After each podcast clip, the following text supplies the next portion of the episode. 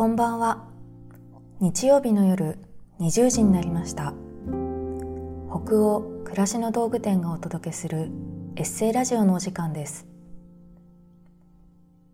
一日を無事に終えてほっと一息つきたい時に明日からを思いながら眠りにつく前の BGM 代わりにそんな願いを込めたこのラジオ番組は20時のお疲れ様をテーマに当店のメールマガジンで配信してきたさまざまな書き手の皆さんによるエッセイを声でお届けするものです。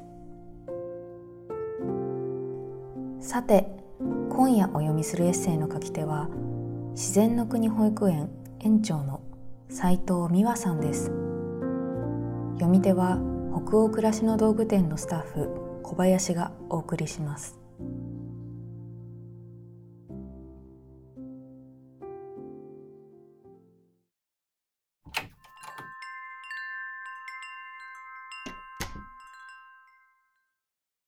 ご褒美みたいな出会い。斉藤美和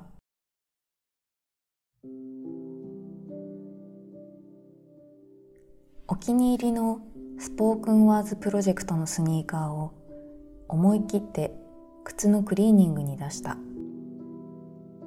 2週間後受け取りに行くと受付の時とは別の私と同世代の男性のスタッフが対応してくれた。預かり書を渡すと「あこのスニーカーですね。すごく可愛いとスタッフの中でも話題に上がってたんですよ」と話してくれ丁寧に袋に包んでくれた。まさか私のスニーカーがクリーニングの場でも愛されていたとは。ととても嬉しい気持ちになった。思わずスニーカーを真ん中にして数名のスタッフの方が褒めてくれているシーンを思い浮かべる。そうなんです。とっても気に入ってたので長く履けるようにプロにクリーニングを頼もうと思ったんです。と伝えたら店員さんもにっこりと笑ってくれた。お気に入りのスニーカーも綺麗になりまた嬉しい気持ちももらった。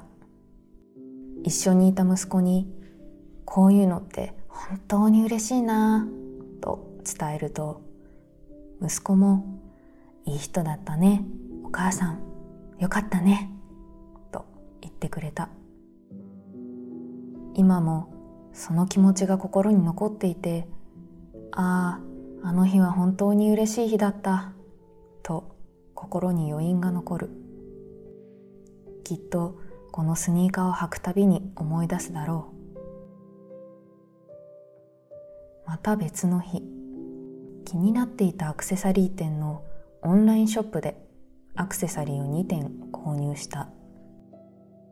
一つは予約販売のものだったので通常販売のものと一緒に送るかそれとも予約のものとは別に送るかとメールで連絡があった。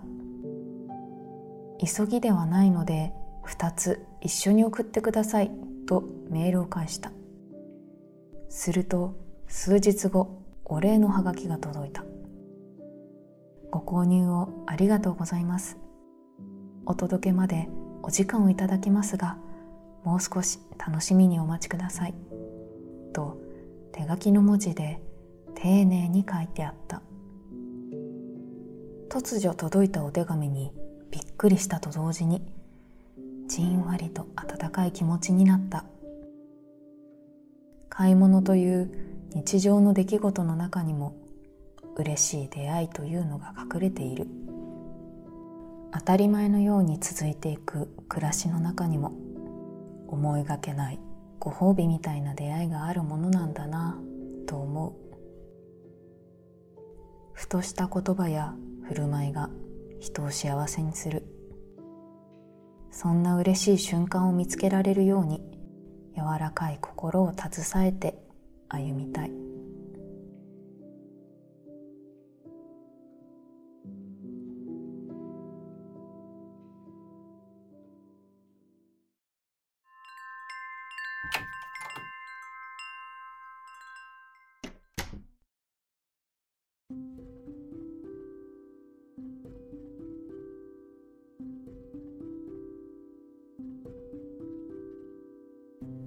今夜のエッセイいかがでしたでしょうか？気持ちがほどけたり明日から始まる1週間のささやかな糧となったら嬉しいです。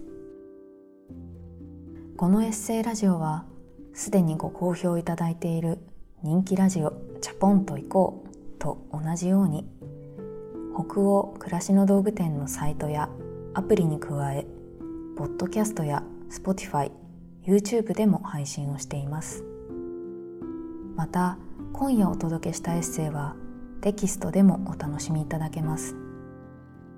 北欧暮らしの道具店のサイトやアプリでエッセイラジオと検索してみてくださいね。